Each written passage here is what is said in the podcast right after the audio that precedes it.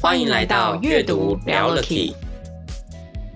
翻开书本来就该是件轻松自在的事情，阅读没有低消，想读多少就读多少。把书合上后，记得住的便是对你最重要的 key。在这里，透过真实的素人故事，我们与你分享阅读带来的启发与改变，一起拉近书本与生活的距离。那我是节目主持人，我是小翔，我是 Sylvia。那很开心哦，我们今天要来跟大家分享的这本书呢，是智商心理师周慕之老师呢，在去年二零二一年写的一本《过度努力》这本书。Sylvia，你可以再介绍一下。OK，这本书叫《过度努力》，那书中是以八个真实的生命故事，然后来提醒我们读者在。这个华人崇尚努力的这个文化里面呢，过度努力是多么容易被忽视的一件事情。它甚至被掩盖在高收入啊，或者是一些工作上不凡的成就里面。但是，其实每个过度努力的人都是灵魂受创、伤痕累累的一个大人，不管是从小到大。或者是说生活中遇到的一些困难，然后导致呃一直在这个过度努力的死胡同里面。然后，但是这本书也想要疗愈大家，跟大家说，如果你相信自己够好，你就无需向这个世界证明什么。哦，那今天我们呢，因为这个主题，我邀请到呢的来宾，也就是我们今天这一集的 key man 呢，也是我跟 Sylvia 的好朋友 Ada。那我讲一下，Ada 是我在嗯不知道。Ada 应该算是两年前吧，我跟 Ada 是在一个线下的读书会、说书会里面认识的。那其实 Ada 给我的印象就是她是一个很会为自己设定生活目标的一个人。那她本身呢，她的个性也是非常非常的，呃，算是很开朗的一个女生啊。那她目前从事的行业呢，也是这个 PM PM 相关的。那 Ada 可以跟大家打声招呼吗？Hello，大家好，我是 Ada，然后我现在在一个科技厂担任软体 PM 的角色，还很开心认识大家。哎，那 Ada 你是做 PM 嘛？但是就我所知，好像 PM 其实是不是有很多不同类型的 PM 呢？你的 PM 是比较哪一个不哪一种类型的 PM 工作？我的 PM 算是，其实我是。呃，算是软体产品，就是像是你在用的一些呃一些 App 啊，或者是一些应用软体啊，都属于呃软体 PM 的范畴里面。那其实传统 PM 有分两种，一种是 Project PM，一种是 Product PM。那我就属于 Product Product 的那 Prada Manager。那 Product Manager 它其实最主要的工作，大部分就是设计产品。我要怎么样去设计一个非常非常非常好的软体工具，然后给我的呃 Target 或者是给我的使用者使用。哇，那今天真的很开心，邀请到 Ada 来我们的这个节目来分享哦。那我想好奇的问一下，Ada，你为什么会很想要跟我们来分享《过度努力》的这本书？你当时是怎么样接触到这本书，或者是什么样的动机让你会想要去阅读这本书呢？呃，这本书就是呃，当初周慕姿老师在呃邓惠文老师的节目中分享了一个故事。那当然，他也有在他的书中有提到哦，就是他其实呢，从小的时候，呃，因为家庭的因素，所以呃，父母是离异的状态。然后呢，他其实因为他太想要得到呃让妈妈骄傲，所以他其实成绩其实都是非常的好。但是呢，他在怎么样辨识自己成绩是好跟坏，或者是成功或失败的方面，其实他用了一个呃，他举了一个例子，就是假设他今天呃花了非常非常非常多时间去准备一个竞赛，但是呢，那个竞赛 even 是他得到冠军，但是呢，他回如果回到家，他妈妈跟他讲说，哇，你好棒，你今天呃得到了冠军，那他就会觉得哦自己是成功，他妈妈微笑而称赞他很棒，但是如果说。他今天回拿奖回家的时候，他妈妈是面无表情，或者是觉得哦哦又得到冠军，类似这种态度的话，他 even 是他得到冠军，他还是觉得他失败。然后在这个故事，我觉得其实打打中我还蛮深的，因为其实我从小到大其实就是一个嗯活在姐姐阴影下的小孩。哦，所以你们家，所以你的原生家庭里面，你们你们是几个兄弟姐妹啊？呃，三个。三个兄弟，我有我有一个姐姐跟一个弟弟，然后我们在学校成绩跟表现都非常非常的好。哇，那你你就是在家中排行老二？对的，的这个部分，因为我我我听过蛮多身边的朋友啊，我发现啊，其实在家中如果是三个小孩，好甚至四个以上，然后家中排行老二的，真的都蛮多故事的。哦，没想到你刚好也是在家中排行老二嘛？那你刚刚提到的是说，因为你看了周木之老师，你了解到他的生平的这个故事，要让妈妈很开心，成绩好是为了让妈妈开心这件事，你就觉得很有共鸣，是因为你也有一个很厉害的姐姐，这样吗？应该是说我我呃被他的故事打动的原因是他成绩好，认定不是他的结果，不是在于他拿到了冠军。他没有停在这拿到冠军的喜悦，他的他的认定成功的认定是在于背后，就是他拿到冠军之后，别人的 re reaction，就是别人的反应，嗯、所以别人的反应会反过来去判，让他自己去判断说，哎，我成功了吗？我有没有得到掌声？然后如果今天我拿到冠军，别人对我不理不睬的情况下，那我就是失败的。所以这件事情你。在看的时候，你就觉得很有感。我觉得很有感，因为其实这在我的生活上也常常发生。哦，那你过过去有没有什么样的经验吗？你有类似这样子在求学过程中有过这样的感受过吗？有哎、欸，因为呃，我我刚刚提到嘛，就是我姐姐跟我弟弟，其实因为我们都同校，我们年纪差不多，所以从小学开始同校。因为、哦、是因为我姐姐大我两岁，嗯、所以她呃，对国小国中时期，其实她都是我的学姐。嗯，然后加上 就是常常就是莫名其妙就考了个全校第一，就 然后就我常常会听到。就 even 是很小的时候，我都会常常听到老师跟我说：“啊，你不是谁谁谁的妹妹吗？为什么你姐姐的成绩这么好，嗯、你成绩这么不好？”这种压力很大哎，尤其是可能老师都同时认识你或者是你姐姐的时候，他自然就会有这个比较。对，这压力很大。对，非常压力非常的大。所以到我在呃，我在高中之后就开始脱离我姐的魔掌，因为。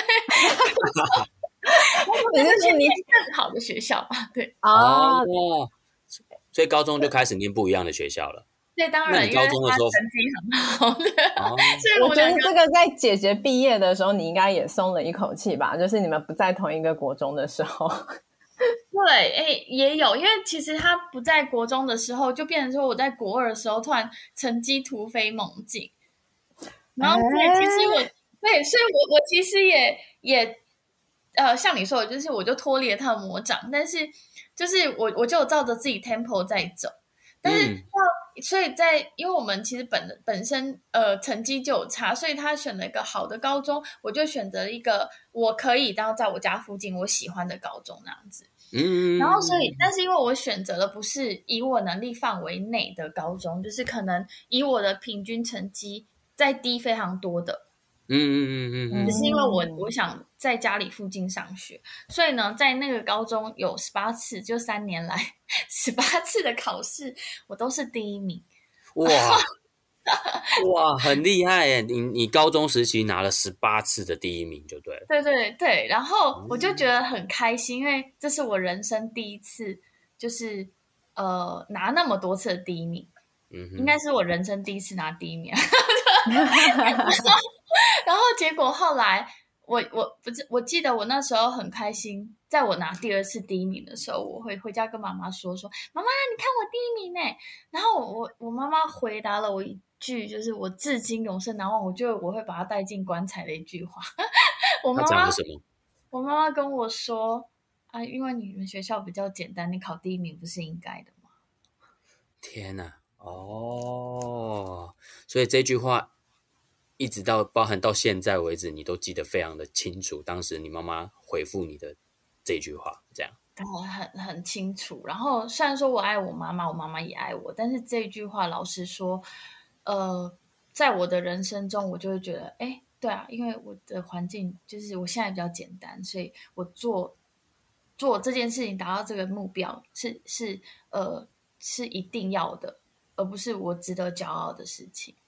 嗯，那你会因为这一句话去做出不一样的决定吗？就是因为他说，因为你读的是比较差的学校，或者是比较简单的学校，所以拿第一名是应该的。所以我还蛮好奇，因为你说现在你都还记得这句话，那这句话它怎么，它它有影响你做任何决定吗？或者是你觉得你在做决定的时候，你会想起这句话？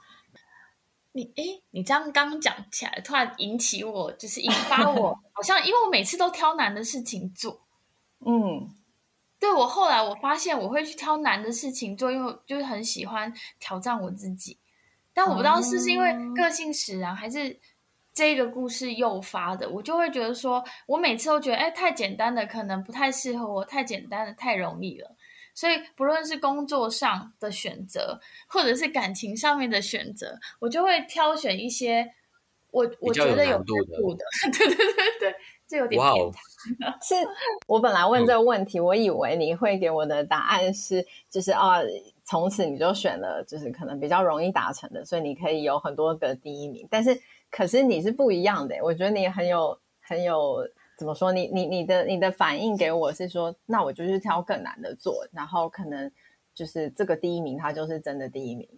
对对对。对，比较像是说，我的想法就是这个，就是我会觉得说，哎，对啊，我当初这么简单，我都我我都达到，然后但是别人觉得太简单，我这个第一名是理所当然的，但是我想要实至名归，我没有想要理所当然，所以我我就是不往后是每一件事情我都在不断挑战我自己。后来你做这些事情，你去挑难度比较高的东西，是因为你你内在的很希望自我挑战，还是说你发现背后有没有一些成分是也是想要证明给你在乎的人看的那种心理在里面？就是两者都有，对不对？两者都有，因为就是因为我想要证明给他们看，嗯、所以我挑难的事情去执行，对，然后让别人觉得哇，你真的好强哦，类似这样子。然后是真的实至名归的那种，对，没错的那种强的感觉。这样，其实像你刚刚提到的，当我们背后如果有一些想要去呃证明给别人看的一些部分，而我们会很努力、很努力嘛，甚至有时候就会像书中书名讲到的，会过度努力。那书中其实就举了八个真实的生命故事。来阐述，来跟我们分享过度努力的这些心理状态，这个这些历程。那书中八个故事有没有哪一个部分啊，或者哪一个片段是让你觉得很印象深刻的？其实老实说，这八个故事啊，我我都有些许的部分有产生共鸣，但除了一些比较、嗯、像是比较偏呃。妈妈类的那那种可能我就会比较少一点，但基本上其实每一个故事都有 touch 到我一点这样子。那其中一个比较深刻，其实就是育人一个比较情绪暴躁的医生，然后他去找周慕姿老师的时候，他是希望呃，他其实已经呃情绪爆炸跟压抑到他觉得他好像因为他过度压抑的情况下，导致他的情绪呃。就是越来越没有办法抑制，他越来越失控，所以他害怕这个失控的方式，所以他就开始去寻求心理医生的协助。嗯嗯嗯嗯嗯嗯。那书里面有提到说，他会产生这样子，是跟他背后的哪些心理有关吗？而导致他开始容易在生活中或工作中出现这些比较情绪爆炸的情况产生。就譬如说，像这个医生来讲的话，他其实他要面对的其实就是啊，他后后来在咨商过程中，他发现，诶，他的原生家庭其实带给他非常多的影响。譬如说，他的他是长子，然后他爸爸希望他当医生，然后他爸爸在家里是一个，他应该说他成长在一个威权性威权型的家庭。所以导致他因为要第一个，他想要寻求家人的认同，然后第二个，他觉得、嗯、呃，这是他应该要做的事情。嗯哼哼哼哼哼。对，所以他选择当医生。但事实上，他在当时的兴趣可能有别的兴趣。嗯嗯嗯嗯，那不一定是他内在真的最有热情的部分，但是他会做出当医生的这个选择。当时是因为他希望能够让长辈开心。然后，或者是去满足长辈的某一些需求，这样。对，没错。那你自己呢？你在读这段过程的时候，也有感觉到自己，我觉得或多或少啊。其实现在很多人或多或少在读这本书的时候，因为都会引发很多共鸣的点嘛。那你在读这一本的这一段的时候，也有感觉到自己回想起过去自己有一些好像做出来的决定，也是为了要让爸爸妈妈或者是让长辈可以比较认可的这些决定吗？我说我其实一直活在想要去让我爸爸妈妈开心的期待中，但他们可能还是不满意啊。当然就是。他们，我妈常，我爸妈常会说：“你看别人家的小孩都怎样怎样讲，您怎么讲怎样怎样讲讲？”天哪，这句这我发现这句话真的是我自己从小也蛮常听到的耶。在爸妈的 Bible 里面，我觉得即便对，这真的是爸妈的起手式哎。是。但是他们在爸妈交战手册里，这手册里面可能有教这句话。如果真的有交战手册，这句话绝对不能放进去。我发现这句话应该会是他们这个手册里面叫误区的部分嘛，对不对？千万不要不能这样说。对，这因为别人家小爸妈都会，这算情绪勒索。而且我觉得他们就把他们的期待灌在自己小孩身上，没有先了解小朋友自己本身的兴趣，或者是他们。没有去聊过他想要什么。一般很多我不晓得我自己的那个刻板印象是，像竹科有很多的那种工程师，或者是或者是科技新贵。很多人其实自己不一定本身就是喜欢做做呃写程式这个部分，只是因为妈妈说隔壁的谁谁谁，然后因为这样进了哪间科技公司赚了很多的钱，然后就觉得这是一个。很好的方向，当然他们是出自于好心，为小朋友好啦，然后觉得这个是以后可以赚大钱的事情，然后可以生活比较不需要担心会拮据啊等等。可是他们比较少去在意到说，OK，今天要适性发展，我的小孩到底适不适合做工程师，嗯、或者是他想不想做工程师？你说的是我哎、欸，真的吗？我说的是你，你说的是我。你说的是我。为什么你你的故事是什么样的？你爸妈对你原本有这样子的期待吗？没有，因为其实我爸妈从小到大都很放任我发展，因为他们知道我书没有读的像姐姐弟弟那么好。嗯，因为他们很很让我做自己，加上就是我小时候就有学画画，然后我很喜很喜欢画画，跟、嗯、呃就是随便画随便做东西手做。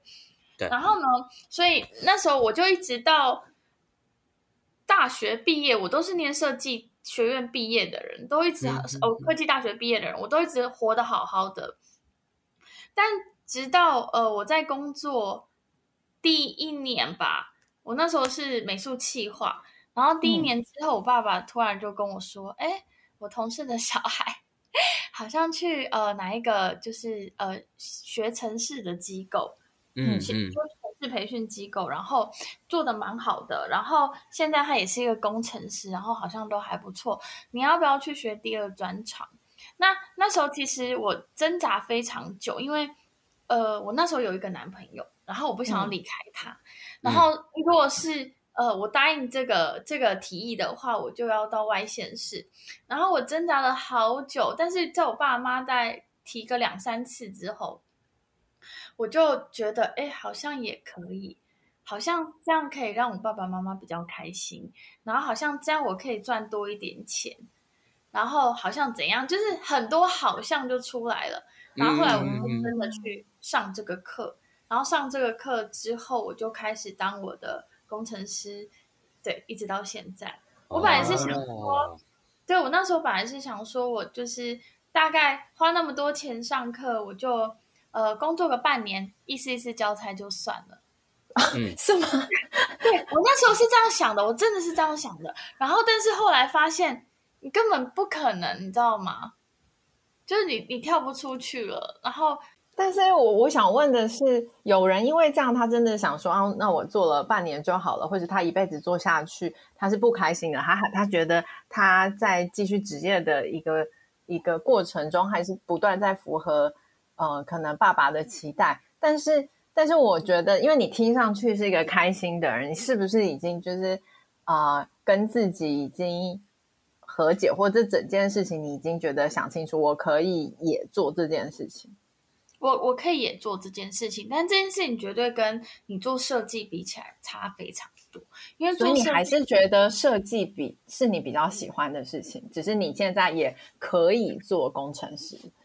对，是是这样。我、哦、我觉得我觉得是这样子，就是有一种就是我我就当场。可以把工作跟生活直接切开，我是这种人，所以 even 是我现在做的这个工作，我可以做的非常擅长，然后也是我非常擅长的一个，因为他其实某方面他也在设计，但他设计的是用人的行为去设计一个软体产品，对，嗯对，所以他他有牵扯到设计方面的话，我其实也还蛮喜欢的，就是我可以我可以这做这件事情做得非常非常好，但是如果说是。跟呃设计画画比起来啊，每天天马行空啊，很有活力在企划事情。就是讲起来的话，我还是比较喜欢就是美术企划这种，或者是设计师，呃，比较视觉设计师的这种工作。哦，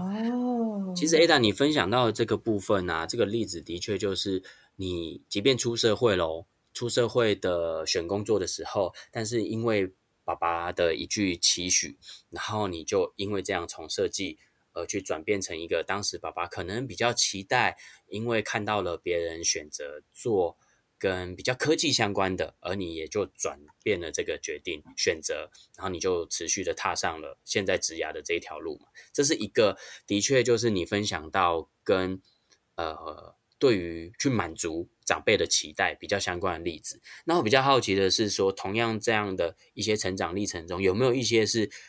也是爸妈对你的某些期待？可是你发现你是挣脱这样的期待，而你还是选择比较依据自己内心想要做的那个方向去去做的例子有吗？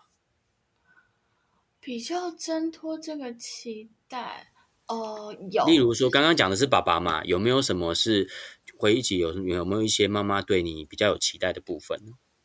我妈妈对于小孩，因为我爸妈，我妈妈是个。大家闺秀就是大家庭出来的有钱人的小孩子，哦、所以他们从小就会被教育的比较规范。譬如说，嗯嗯嗯、呃，吃晚餐的时候或者吃饭的时候，一定要等长辈都上桌了才能吃，嗯、或者是说，嗯、呃，或者是说，哦，女孩子一定要干干净净的，不能穿耳洞，然后不能染头发，不能穿裸露，类似这样子，不能穿破衣服。这真的是蛮，这真的是蛮多传统的爸妈会对于可能小孩子的有这样的期待。像我小时候也有听过，说我妈妈以前也会跟我说，呃，你千万不可以给我打耳洞，不然你会被我打死。的这个概念，好严重。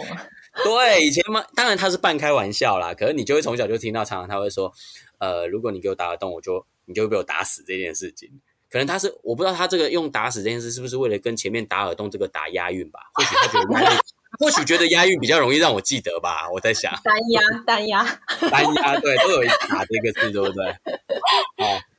有可能是这样。但是我刚刚听我就发现，哎，的确是。那所以嘞，你后来因为妈妈这样妈妈这样的期待，你就从小过程你就真的都不染头发，然后也没有打过耳洞吗？也。没有，因为其实我个性老二的个性就有一点叛逆，但那时候其实 我我其实就突然很想做这件事情，所以我跟我同学，我就请我同学带我去打。那那时候打其实还不敢两只耳朵都打，我觉得非常明显，所以我只打了一只耳朵。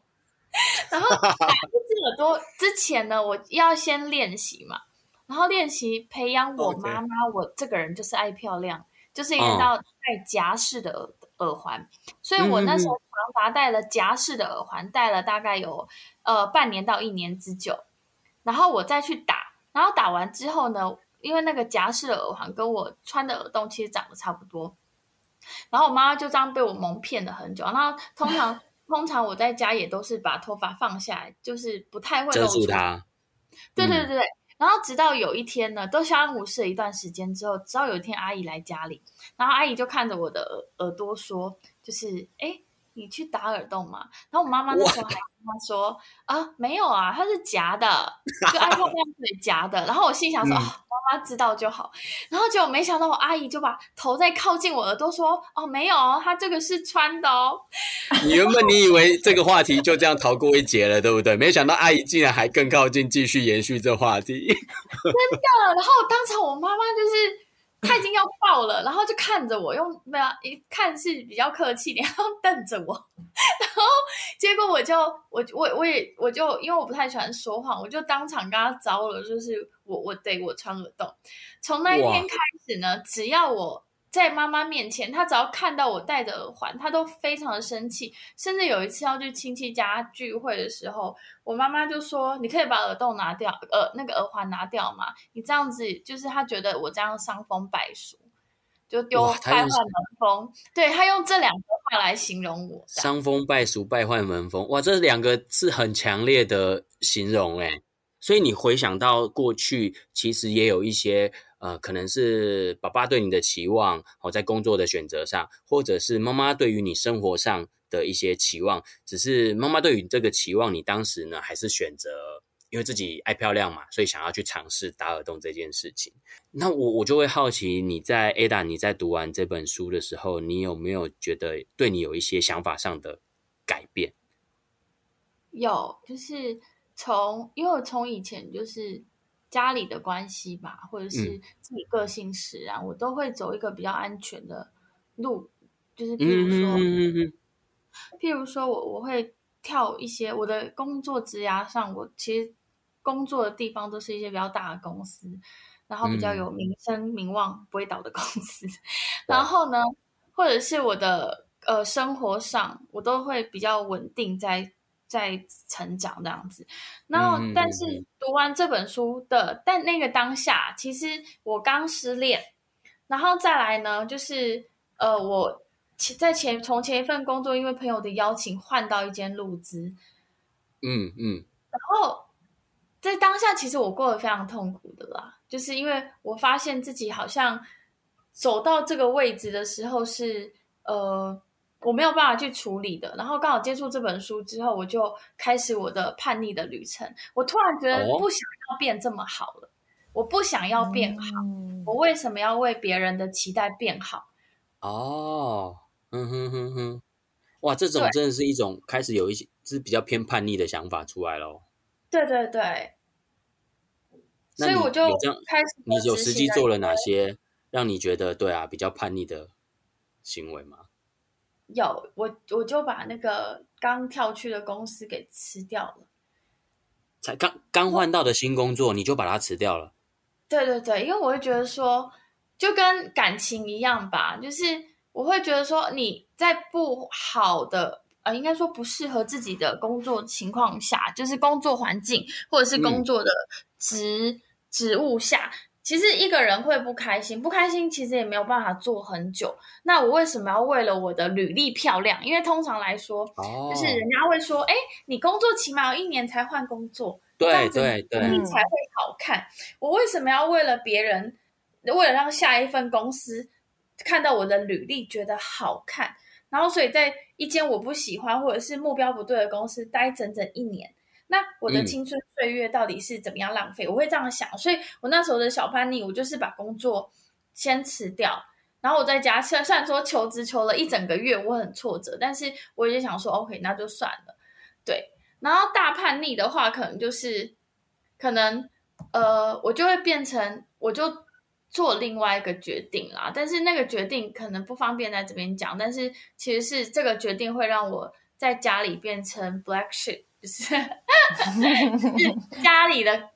家族里面的异类，因为我妈妈那边的家族很庞大，那对他们来说，我就是、嗯、呃，就是不不太好的的人，black sheep 吗？black sheep of the family 那种感觉。对对对，在感就是在那个自己的个人关系中，可能是不太好的。那嗯，对，然后但是我就想说，就是。那也没关系，因为基本上我我个自己活得舒服就好了，我也没去伤害到别人。我觉得因为过去，因为过去的你可能在呃，你都是会选择去满足可能家人或者是长辈的眼光嘛。那但是你读完这本书之后，你可能得到一些启发或一些感动点，你更觉得好像要更照顾自己一点，而不一定要为了对为了达到什么标准而去让自己。太过于努力这样子，对，我就引出了这本书，嗯、就是的的，我觉得最对我来说最大的重点就是，就是为了别人的掌声，呃，就是压抑自己想的内心的渴望这件事情，嗯、我我想要就此挣脱。哇，我觉得光是这一点就很珍贵。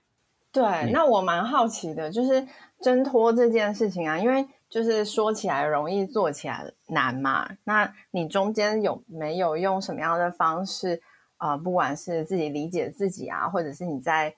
呃思思考或者思维方式上有什么样的改变？改变让自己觉得对呃，去做一些不符合可能家人的期待或者社会价值，觉得说，哎，你这个。工作才三个月就要就要给人家离职的这种这种期待上的不符合，怎么样去降低你自己的歉疚感？因为我会觉得有时候没有符合这些要求，自己会觉得自己好像不好，或者是内疚。像你说你刚刚的那个工作，录资的那个工作，他是朋友介绍嘛？那也会觉得说这个是。朋友介绍的工作啊，那我这么快就给人家离职，就是这一些歉疚感或是内疚感，你是怎么让自己可以去？你怎么告诉自己，就是这些东西都 it's OK 没有关系，然后你可以坚持，你现在就是要选择让自己舒服。就是内在你，你是一种什么样的信念支持你自己？对啊，去去去做持续这些改变。呃。老实说，就是当下我要离职的时候，我当然想过，因为我从来我的人生其实没有在这么短时间离职过，所以刚开始在呃履历表上，其实我是把这三个月当成空窗。哦，对对对，就是面试的时候不会提起的一个部分。对对对，我面试的时候就不会提，我只是只是可能就是正常外人看起来就是呃，你可能在这三个月都在找工作，类似这样子。嗯、但是但是呃，我后来突然有一天，我就不再想继续骗人，因为我觉得骗人这件事情，事情说久了就骗久了。其实我现在有什么有一句话叫就是呃，in 就是 fake it until you make it。然后，但是，我又觉得这件事情好像跟我个人的理念好像差非常多，所以直到我记得有一次在面试的时候，我就直接跟他说：“哦，因为发生什么事，那我就是做错了一个决定，所以导致我朋友他们公司在邀约的时候，我就我就答应他过去了。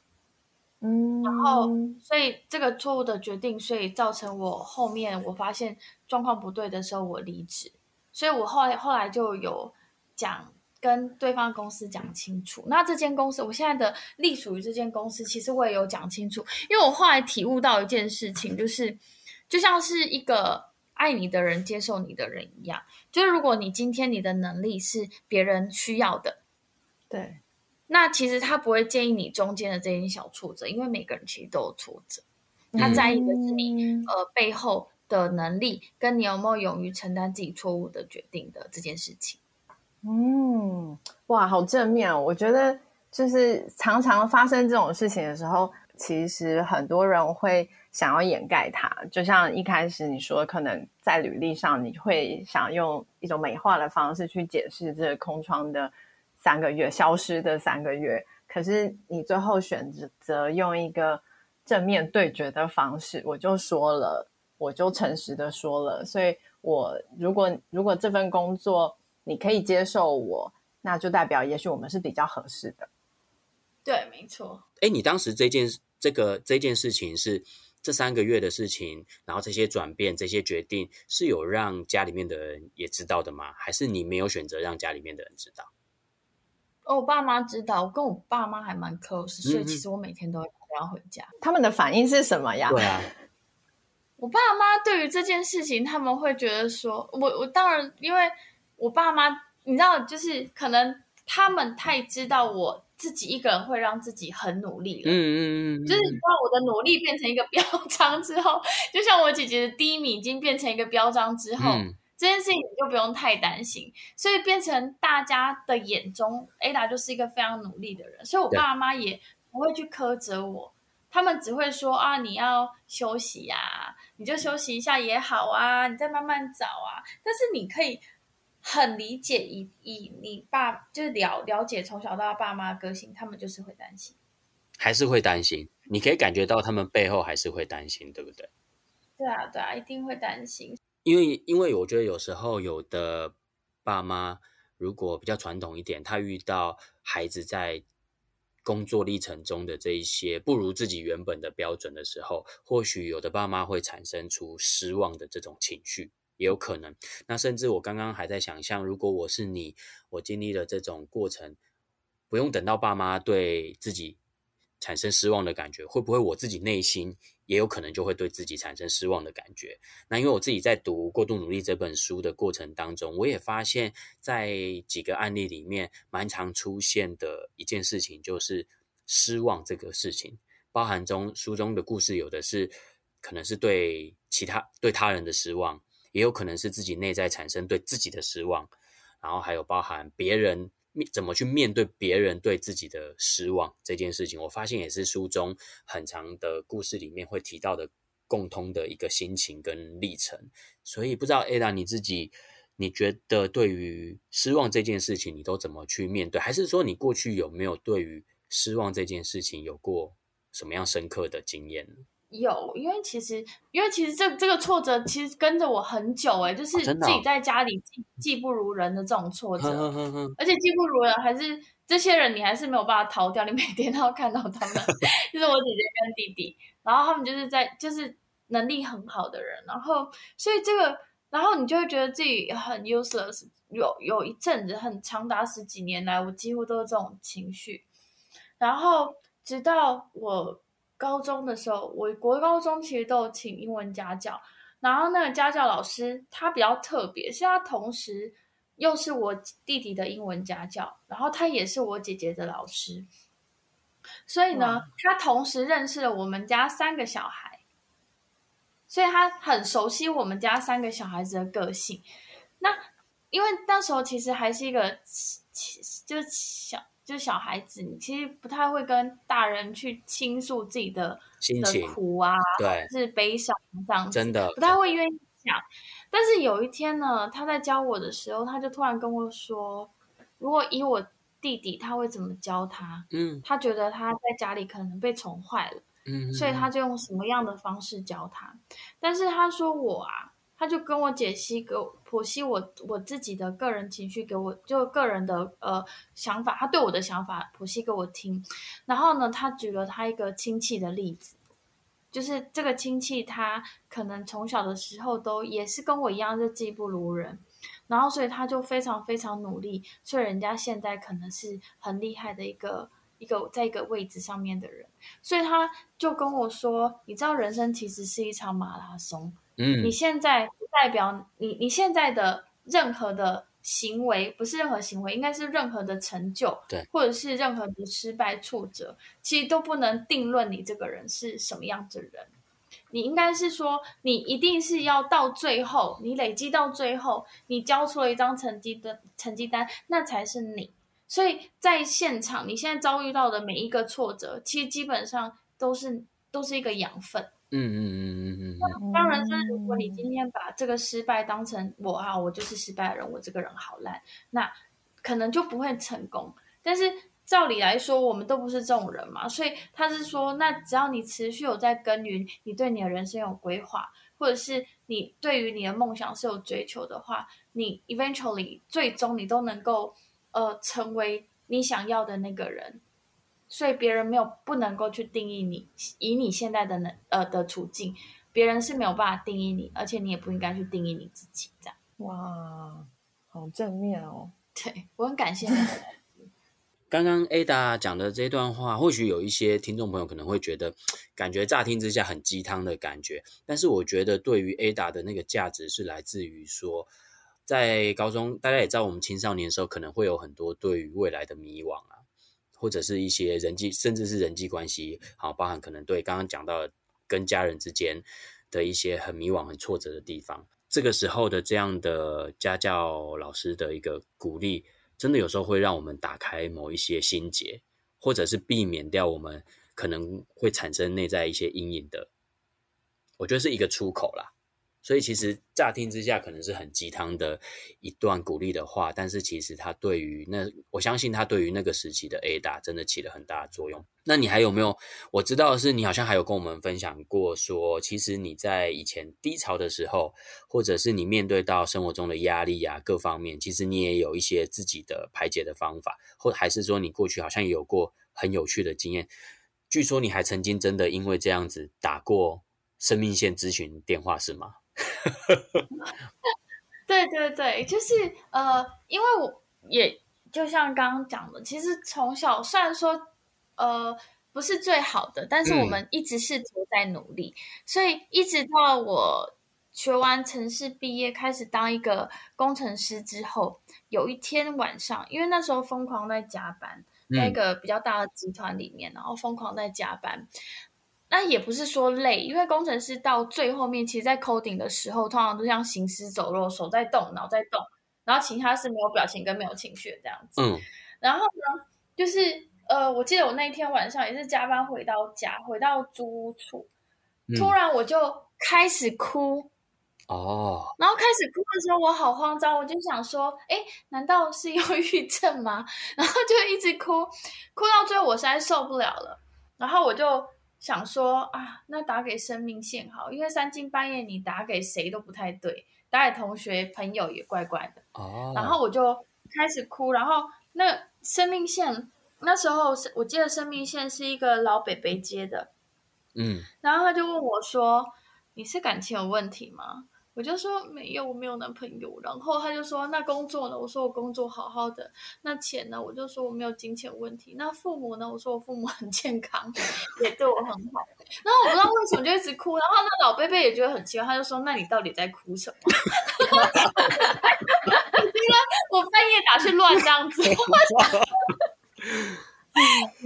然后我就跟他讲说，我不知道我在哭什么，我只觉得自己好空虚。那一段就是。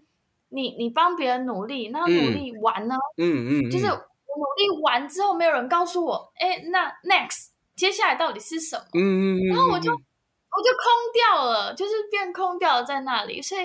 那那一阵那一次真的是我比较难忘的一个经验，就是但是我还是比较，我后来觉得，哎，这个管道其实不错，因为那北北后来陪我聊非常非常久。哦，真的吗？然后聊完之后。对，大概聊聊两两三一两个小时。哇，在三更半夜的时候跟你聊一两个小时，哇，真的很有耐心呢，真的是。因为那些啊，他们都是志工，所以他们其实一定是寻有最大很大的热忱才能够去当当志工。嗯嗯嗯嗯嗯。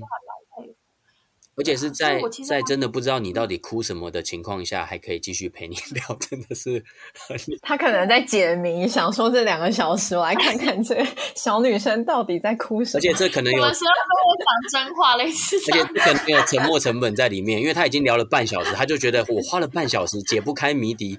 这样不行，就要继续投资半小时，这是跟沉默成本有关吗？可是他后来也有跟我分享他自己啦，他自己是。他以的以前的职业是什么啊？他为什么要来当职工啊？他有跟我分享。所以你在那聊的一两个小时的过程中，你真的，你事后会觉得这也是一个你觉得蛮好的一个经验，还是说他真的也可能也陪伴了你那那那个当下的情绪，是吗？也有。其实是一个。应该是说，当我每一段时间出错的时候，我不是出错，就是心里可能那个结打不开，嗯、哼哼然后我用尽所有的力气，可能用尽我自己所有的方法，我都打不开那个结的时候，嗯、我就会开始寻求管道。嗯，就譬如说，像有一阵子好了，可能感情上出了非常大的问题，那那时候我跟当当时的另外一半，我们都对方也不太想努力，但我很想努力的情况下。那我该怎么办呢？我就会开始去找一些像是什么社会局啊，他们都有提供这些咨询协助。嗯嗯嗯嗯。然后去好好的跟老师聊一聊，然后 maybe 老那些老师有什么方法去排除掉自己这些比较负面的情绪。那因为我知道有时候你可能有些事情很难找亲密的人或者是认识你的人去、嗯、去呃沟去。倾诉，对，因为有时候人可能会有偶包啊，或者是任何包的方面，就是包袱。然后，但是，呃，我会觉得说，如果你真的是有这种呃负面的情绪，但是你又不想让亲密的人知道说你有这种症状的话，其实老实说，我觉得这些管道都是好的。嗯嗯嗯嗯，而且我觉得在现在的社会氛围里啦，嗯、比起我当时在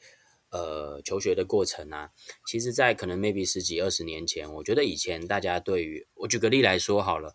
我们可能从高中开始，甚至大学的时候，校园里面不是都会有这个心理咨商室。可能他是设在辅导处嘛，辅导处以下的心灵咨商室。那以前我们只要有同学啊，例如说你可能偶然的知道有某些同学他有去这个心理咨商室的话，好像以前的氛围会稍微对这些同学有不一样的想法，甚至可能有的人是会有一些异样的眼光。可是我觉得到近期这几年，慢慢慢慢，可能随着大家工作的压力，各方面挑战也变得。更多元、更复杂一些，所以在心理、心理上的这些状态比较可以被浮出台面，然后大家也都可以很坦然的去接受这些事情。所以我觉得，如果遇到像这样的挫折，除了刚刚讲的你打生命线这个之外，我觉得也有很多时候你可以寻求专业的，像心理智商嘛、心理咨商师的部分啊，等等的，来做一些自我的排解，或者去厘清自己。当下的一些状态是什么？对，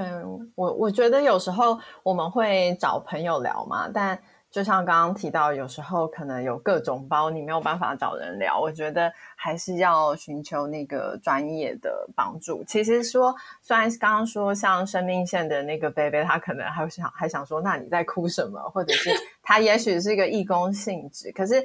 我相信他也是用了，因为刚刚你有说他有用他自己的故事也有分享嘛，嗯嗯嗯，所以我觉得像这些专业的人员，他们可能比较懂得用各种方式去让一个说不出来自己到底在哭什么的人，他的他的一些心里面的一些事情，或者是有时候只是需要一种陪伴或一种倾听，因为有时候跟朋友分享，你在你你你想你想一个人听，可是。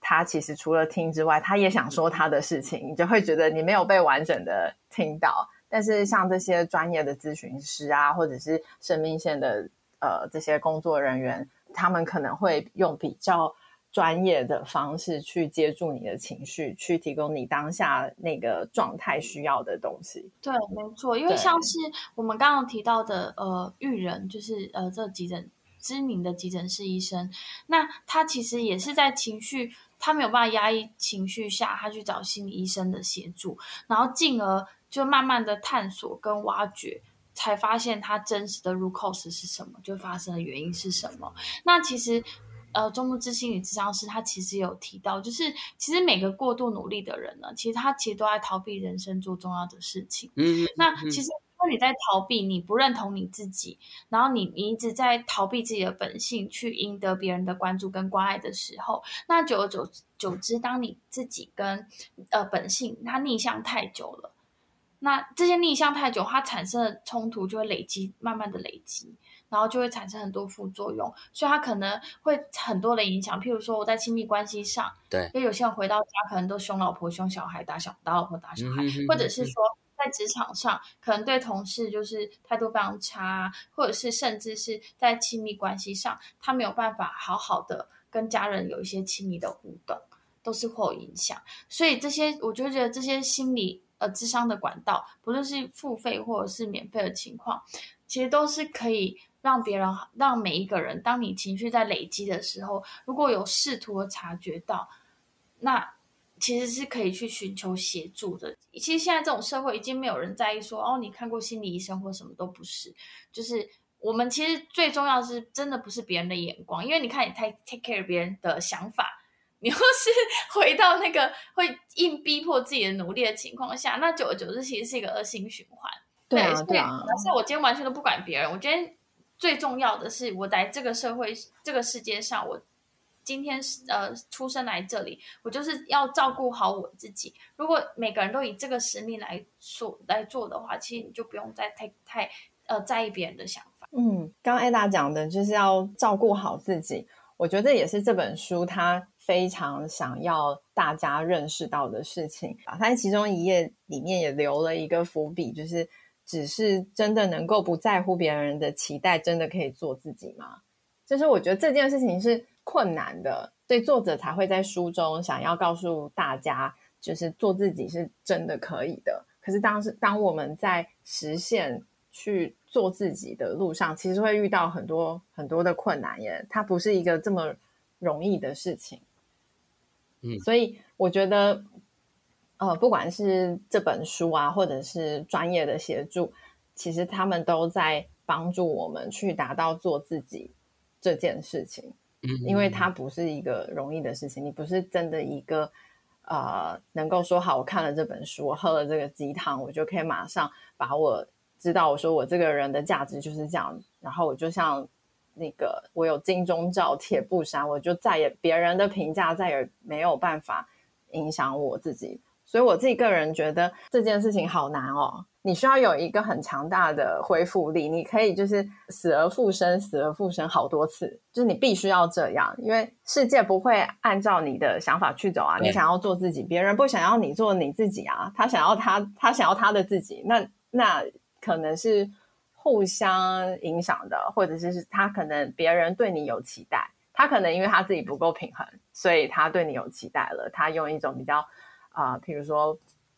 粗暴的方式对待你，或者是啊、呃，或者是强加他的期待在你的身上。但是要怎么样去面对？要怎么样去在这种情况之下死而复生？我对你说的对，其实。所以就是因为是我爸妈吧，我现在在跟他们沟通的时候，其实通常我刚开始的时候，当然是你讲出一个事件的时候，然后我妈的情绪就很容易起来，但她她不是那种生气，她会变担心。那担心的情绪就，even 在电话里面你都可以感受到，那担担心的情绪是朝你扑过来的。嗯，对。但是我我现在就跟他就会比较，跟他讲说：“妈妈，你等等，等我解释完。”哦，然后我就会跟他解释，然后大概解释完之后，哎，他就没有那么担心，我就觉得啊，这样好像很好。因为以前就是当一个情绪反扑打过来的时候，你为了要接那个情绪，你通常会用比较大力的力气去反击。对对。后来我发现，哎，好像就是这样大力的反击，好像。你讲，你就算赢了也也没有那么好，所以我后来会用比较软性的方式，我会跟他讲说：“妈妈，你等一下，先听我讲完，然后就是好好的解释一下你为什么要做这件事情，这件事情带给你快乐，然后他感受到你你的快乐，你你想要做这件事情的时候，他其实就就好了，因为他理解你。嗯嗯嗯，其实我觉得今天。蛮开心有机会跟 Ada 一起来交流《过度努力》这本书，因为其实如果没有这次访谈机会的话，觉得你的整个个性的部分也会比较让人家觉得是很开朗。但是经过今天这样跟你聊到这么多，发现原来你以前都有这些，真的是很过度努力，而且证明你过去真的都有一些这些伤痕的故事。但是你从过去有这些呃过度努力的心境。这些故事演变到现在，我们认识到的你，感觉上是真的有摆脱了过去的一些心理状态。其实你一定有一套自己现在的，可能对你来说是一种自己发展出来的生活的哲学。所以，当你在遇到呃自己发觉是不是要去满足别人的眼光、别人的标准的时候，你会有更另外一种自己的信念。对。就是呃，在这本书里面，他在行动那一篇有写到一个，就是人生中的选择。嗯，你你可以用自己的方式，你自己呈现的方式去呈现。那其实不论什么样的形式，我们其实都用自己的方式在努力了。嗯嗯嗯。那你只要就是当事件发生的时候，就是不论好的坏的，应该说不论是坏的事件发生的时候，就是停止批批评自己。嗯，然后你要理解，诶，你今天这是我的选择，不等于我的错。嗯，我只是走了这，我选择走这条路，走到最后，我发现，诶，好像不如我预期。对，那这只是一个选择，它没有好跟坏。那我们就往回走，走走，在慢慢找到自己的路。然后其实是要建立这个自信，嗯，然后你才有办法开始去觉得，哦，其实。这就是一个选择嘛，就像我们迷路啊，走错路，走错路就再走另外一条路，就这样子。嗯、然后再加上我刚刚分享，就是我家教老师给我的，现在的失败不等于是失败，这只是我人生的某一个 moment。那这个 moment 就是出现了这一个 exception，就是出现这个例外。那我 surprise 到我自己了，没有关系，嗯、那我就继续往前走，这样子。其实就是不用对于自己，啊、我们不用太太早对自己下任何的评断。我觉得这个也就跟我们生活中或许很多我们都会比较习惯用好像有限赛局这种思维，认为它就是现在就要决定胜负的概念。其实有时候我们把它放大一点，变成是一种无限赛局的观念。很多事情其实它不是现在当下就论定的，所以我们也不需要在此时此刻去评断自己些什么。应该是说，我比较容易内化失败的经验，消化消化内呃失败的经验，就是我会觉得，哎，今天。我一定可以 learn something，就是我可以从我的每一次的摔跤中，我学到了什么。嗯嗯。譬如说，哎、嗯，我学到了不要在，譬如说感情中好了啦，可能就我我我今天感情失败，我可能学到了我不要太呃紧迫盯人也好，或者是不要太呃。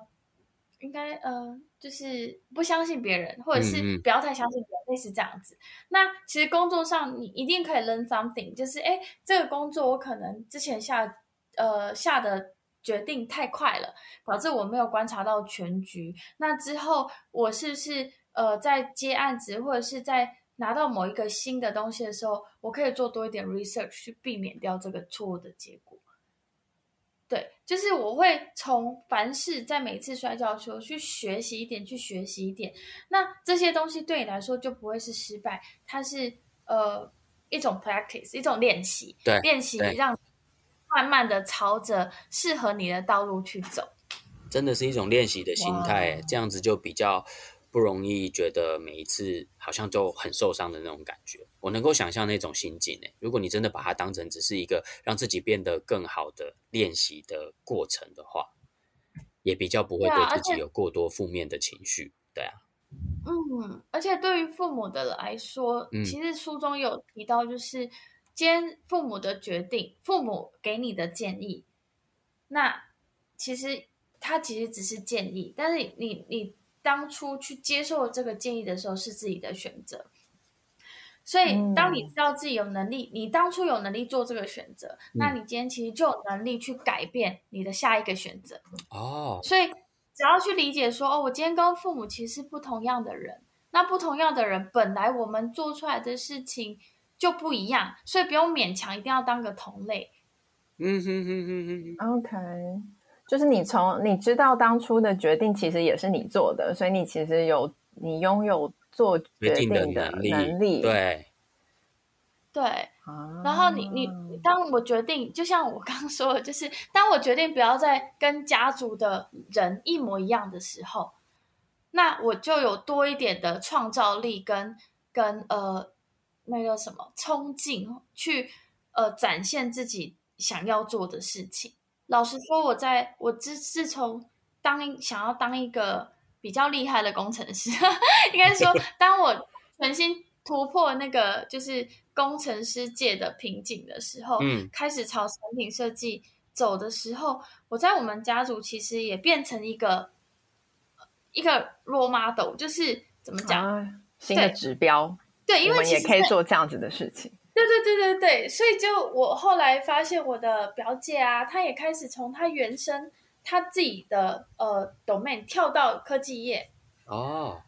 啊，对对对，因为她发现，哎，表妹这样是可行的。嗯，然后像我自己的弟弟，他也开始就从呃法律系，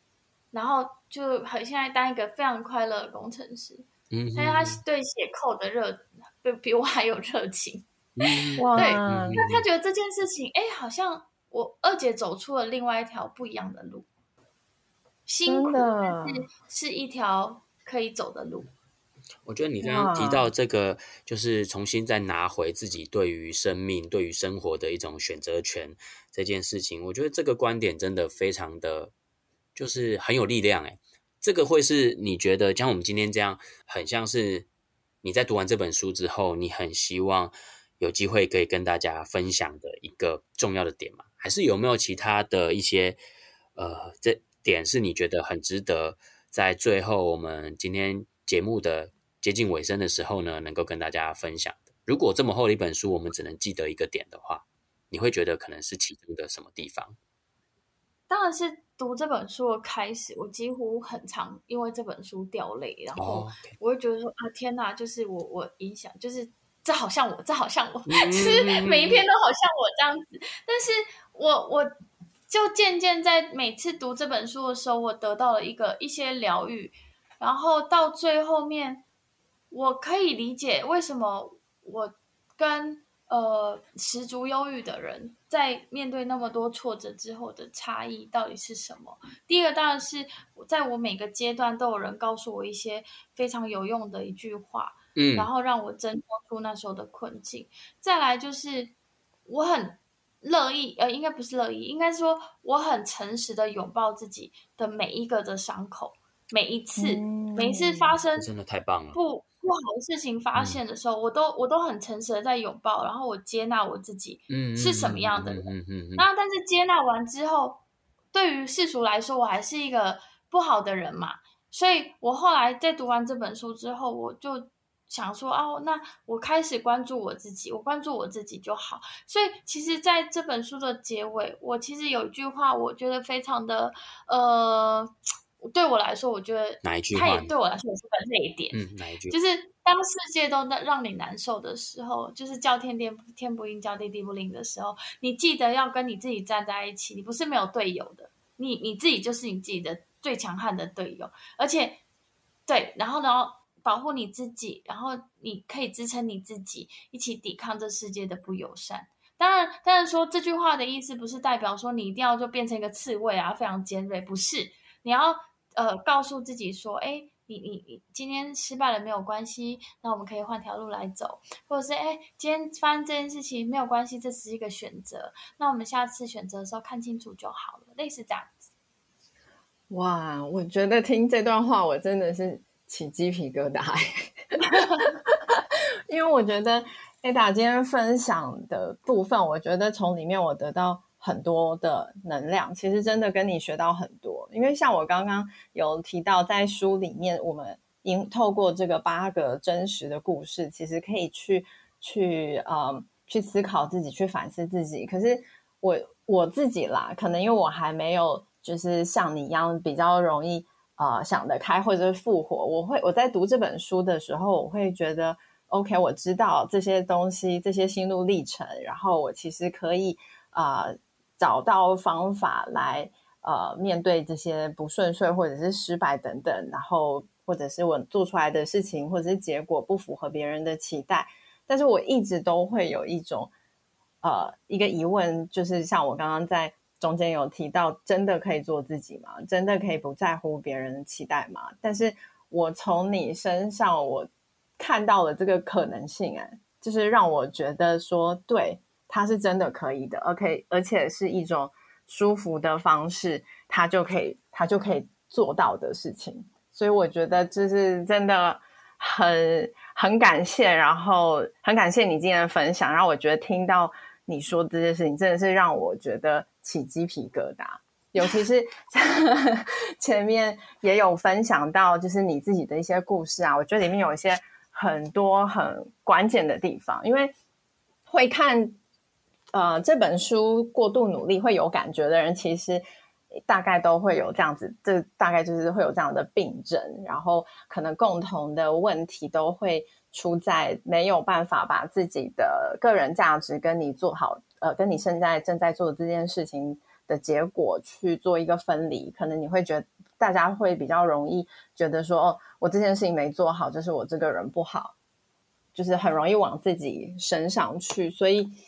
呃，我觉得刚刚听到你分享到的一些关键字，我觉得特别感动的，像是你觉得要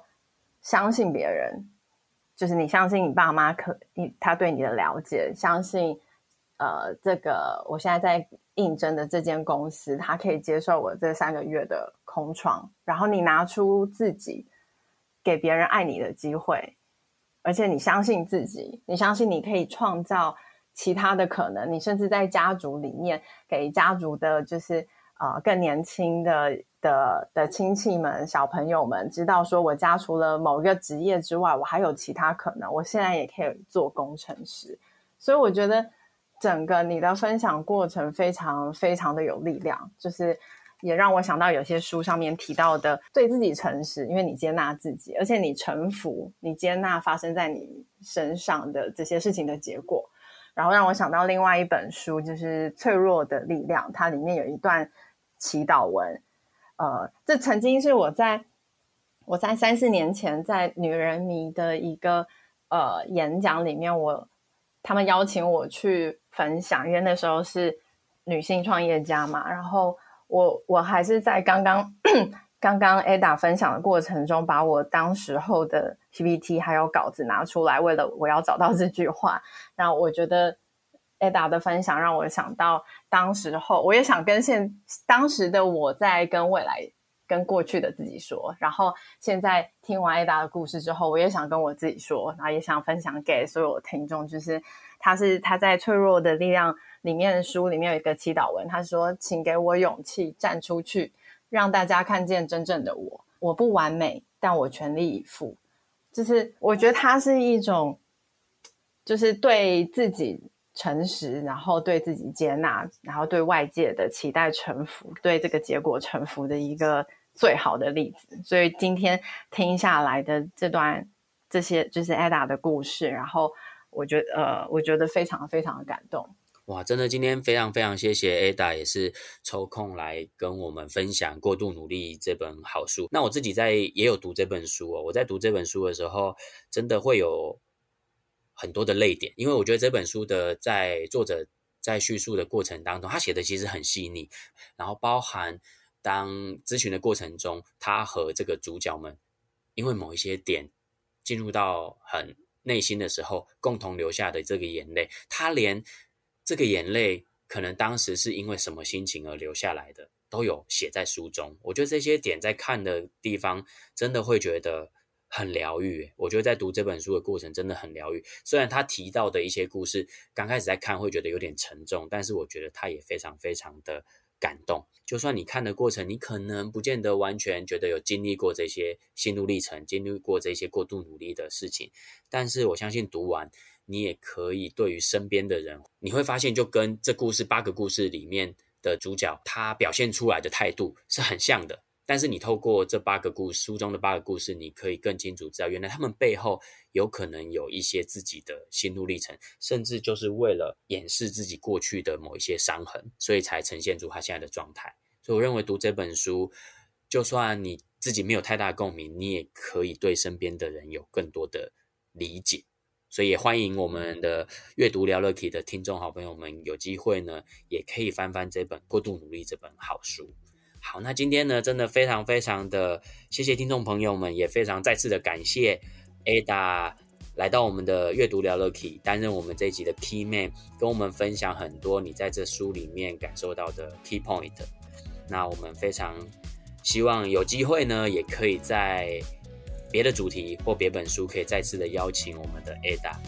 来跟我们分享。好，谢谢，谢谢邀请。谢谢。那今天呢，节目呢，我们就到这边告一个尾声。阅读聊了 KEY，让我们下一本好书继续聊了 KEY。谢谢大家，谢谢，拜拜。谢谢，拜拜。